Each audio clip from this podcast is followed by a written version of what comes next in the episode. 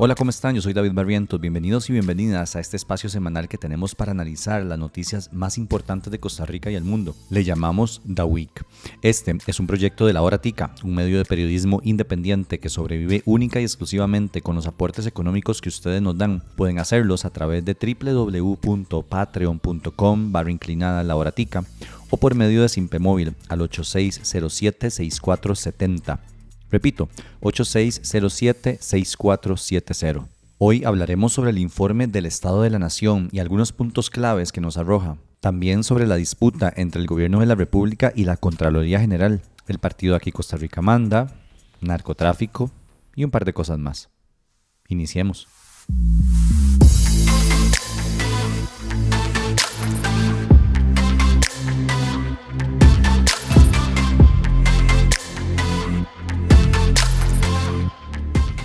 Ya está disponible el más reciente informe del programa Estado de la Nación.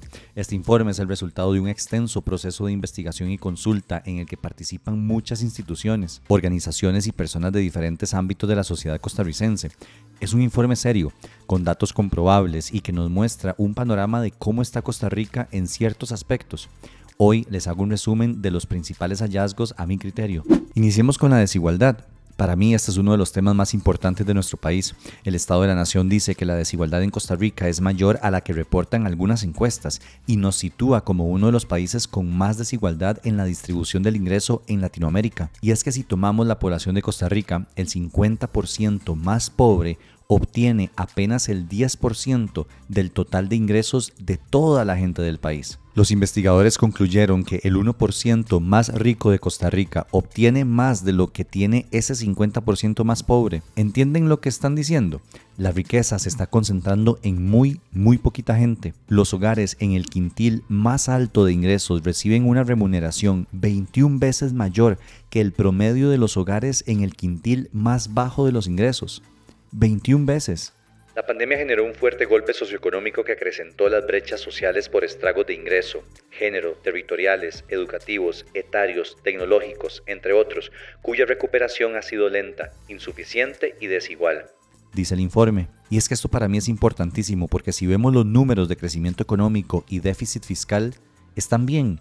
Uno pensaría que al país le está yendo bien si ve solo eso pero este trabajo que hacen los investigadores y las investigadoras tiene mucho valor justamente porque va más allá de los números fríos. Dicen que a pesar de que el Producto Interno Bruto evoluciona bien, se da una brecha entre este crecimiento y la generación de empleos, la cual es la más grande desde la pandemia. Otro tema relevante es el agua. El estudio revela que Costa Rica redujo su cobertura de agua potable. Se registró una disminución de 5,8 puntos porcentuales a nivel nacional entre 2021 y 2022, la cual pasó de 95,7% a 89,2% de la población. Esto es gravísimo. Los sistemas comunales fueron los más afectados, con una caída de 14.4 puntos porcentuales, mientras que para las municipalidades y el AIA la reducción fue de entre 5 y 3 puntos porcentuales respectivamente. Entre las posibles causas que explican esta variación, dice el informe, están los pocos controles operativos que realizan los acueductos, una reducción en la implementación de mecanismos de vigilancia de la gestión operativa y el aumento de las precipitaciones, que facilita que se arrastren partículas de tierra hasta los cuerpos de agua. Y como si fuera poco, también dice el informe que del total de agua extraída por el AIA en 2022, el 57% se perdió por fugas, rebalses de tanques, errores de micromedición y otros. ¿Qué putas más? El siguiente tema es la inflación. Costa Rica experimentó en 2022 su inflación más alta de los últimos 14 años. 14 años. Lo peor de todo es que esta afectó mucho más el costo de la vida para los hogares de menos ingresos. Una familia de bajos ingresos puede dedicar la mitad de su gasto a los alimentos, mientras que otra con mayor capacidad adquisitiva puede dedicar una mayor proporción de sus recursos a comprar servicios. Indica el informe. Y es que, por ejemplo, esto se puede ver más claro cuando nos dicen que los hogares de menor ingreso dedican 37% de su gasto al consumo de alimentos.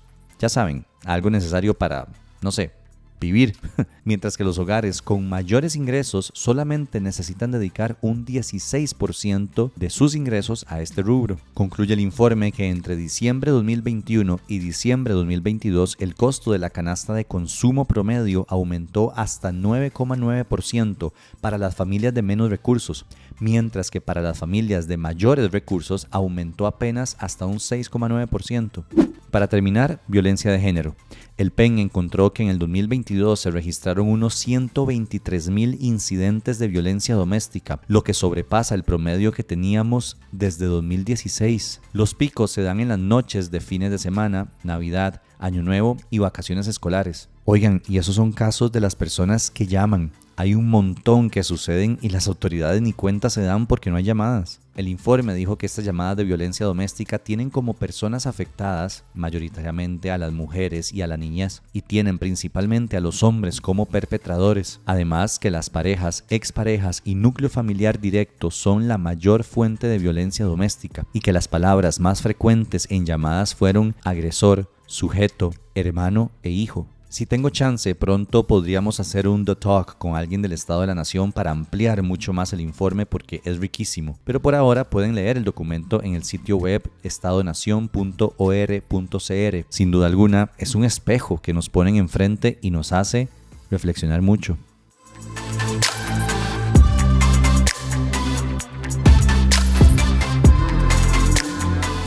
¿Se acuerdan de Ciudad Gobierno? Aquel megaproyecto que el gobierno salió a anunciar con bombos y platillos y que dijo que iba a estar listo rapidísimo. Pues no será. Y es que el modelo anunciado por el gobierno, llamado Construir, Arrendar y Transferir, que pretendía hacer con sorpresa, el BESIE no fue aprobado por la Contraloría. Este ente le envió una primera advertencia al Ejecutivo diciendo que no es posible utilizar la figura de compra y arrendamiento de bienes inmuebles para contratar de forma directa el objeto indicado por la Administración, siendo lo procedente someterse a los procedimientos ordinarios de contratación previstos en la ley. En cristiano, lo que el gobierno pretendía hacer de darle a dedo el contrato al BESIE no es legal, sino que tiene que hacer un concurso. Obviamente el presidente despotricó y reclamó a la Contraloría al tiempo que presentaron las apelaciones correspondientes. Sin embargo, el ente contralor rechazó esas apelaciones. Básicamente le recordó que las cosas las tienen que hacer, ya saben, apegados a las leyes vigentes.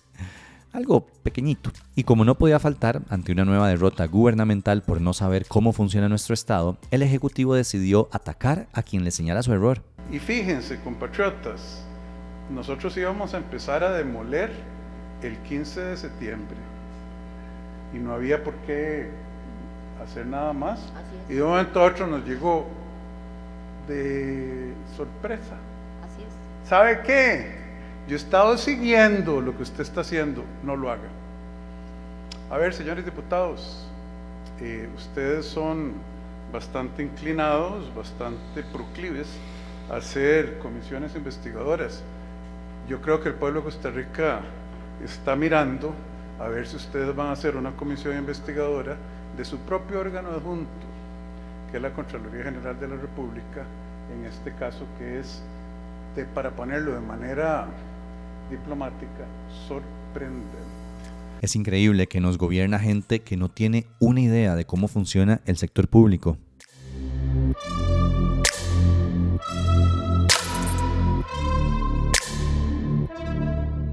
Y hablando de no saber cómo funciona nada, el Tribunal Supremo de Elecciones rechazó el recurso presentado por el partido Aquí Costa Rica Manda que apelaba una decisión anterior del mismo tribunal que les denegaba la inscripción de candidaturas a alcaldías para elecciones 2024. Y me acabo de dar cuenta que redacté eso demasiado enredado. El punto es este, Aquí Costa Rica Manda es ese nuevo partidillo que se inventaron los seguidores de Chávez, el mismo que Pilar Cisneros un día dijo que apoyaba, luego que no tenía nada que ver con ellos, luego que sí, y luego que no y luego que sí otra vez, pero luego que... ¡Calla, cállate, cállate, cállate, que me desesperas!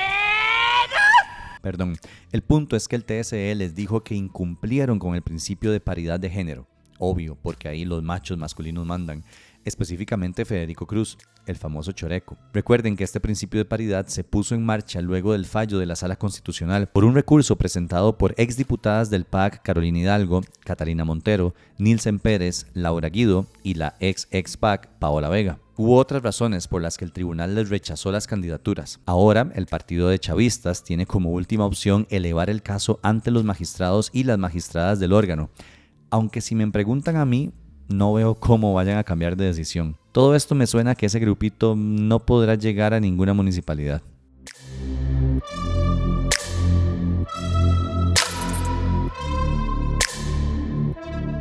El tema del narcogobierno sí, perdón, el tema del narco y el gobierno sigue dando de qué hablar. Resulta que el presidente del Instituto Costarricense de Puertos del Pacífico, INCOP, Braulio Venegas, gestionó una cita en el INCOFER para uno de los actuales sospechosos de narcotráfico y lavado de dinero que fue detenido recientemente por el caso Corona. Este caso es uno que investiga el OIJ de una banda que, se sospecha, exportaba cocaína hacia Europa y Asia. Esto de la reunión fue publicado por el periódico La Nación. El asunto es que Venegas le pidió al Incofer una reunión para Francisco Montes, quien fue detenido el 14 de noviembre por esta investigación que les comento. Venegas incluso acompañó a Montes a la reunión que se dio el 25 de mayo de este 2023.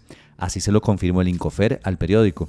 En ese momento, Venegas era miembro del Consejo Administrativo del CONAVI, en representación de nada más y nada menos que UCAEP. Pero la cosa se pone peor. Según el medio, días antes de la reunión, Montes, el sospechoso de ser narco, habló con uno de sus socios de meterse en un nuevo negocio, el de alquilarle a Raxa predios para, pongan atención, depositar contenedores que esperarían para pasar por los escáneres que el gobierno le encargó instalar en puertos marítimos y terrestres. En la llamada, interceptada por el OIJ, dijeron que este Braulio les conseguiría una reunión también con Raxa para este asunto, aparte de la que tenían en el Incofer. Una funcionaria del instituto presente en esa reunión le dijo a la Nación que hablaron sobre la posibilidad de asignar propiedades del Incofer a terceros mediante permisos para diferentes actividades a cambio del pago de un canon. No sé si me siguen el hilo. Unos presuntos narcos estaban buscando alquilar espacios para meter contenedores que iban a salir del país a través de puertos puertos en donde se supone deberán estar los escáneres. Y la persona que les gestionó la reunión fue nombrado presidente del Instituto Costarricense de Puertos del Pacífico. ¿Van conectando los puntos? De hecho, cuando nombraron a Venegas, varias diputaciones cuestionaron esa decisión y presentaron una denuncia ante la Procuraduría de la Ética, en parte porque decían que esta persona de 34 años no tenía la experiencia que se requiere por ley para ocupar el puesto. Luego de que la Nación sacara la noticia de esta reunión, Venegas renunció a su cargo. De hecho, Presidencia dijo que fue el mismo Rodrigo Chávez quien le pidió la renuncia. Qué irónico, el presidente pidiendo una renuncia en su gobierno por un artículo publicado en La Nación. La prensa canalla. Por cierto, esta semana se aprobó en segundo debate el presupuesto de la República para el año 2024, que trae un aumento de 121 mil millones dirigidos al Ministerio de Seguridad y al OIJ. ¿Saben quiénes votaron en contra? La fracción oficialista.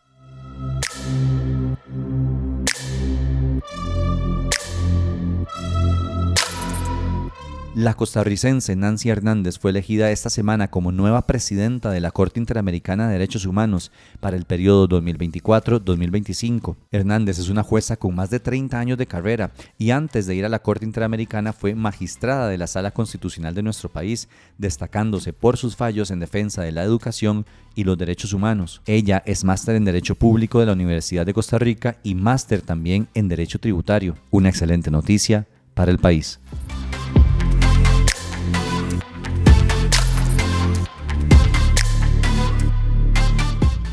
Este fue el resumen de las cosas más importantes que sucedieron la semana del 27 al 1 de diciembre en Costa Rica. Recuerden que pueden seguirnos en todas nuestras redes sociales, arroba la horatica. Pueden compartir este podcast para que más gente lo escuche, pero es muy, muy importante que nos apoyen con su financiamiento. Lo pueden hacer en www.patreon.com barra inclinada la horatica o también pueden hacer un simple móvil al 8607 6470.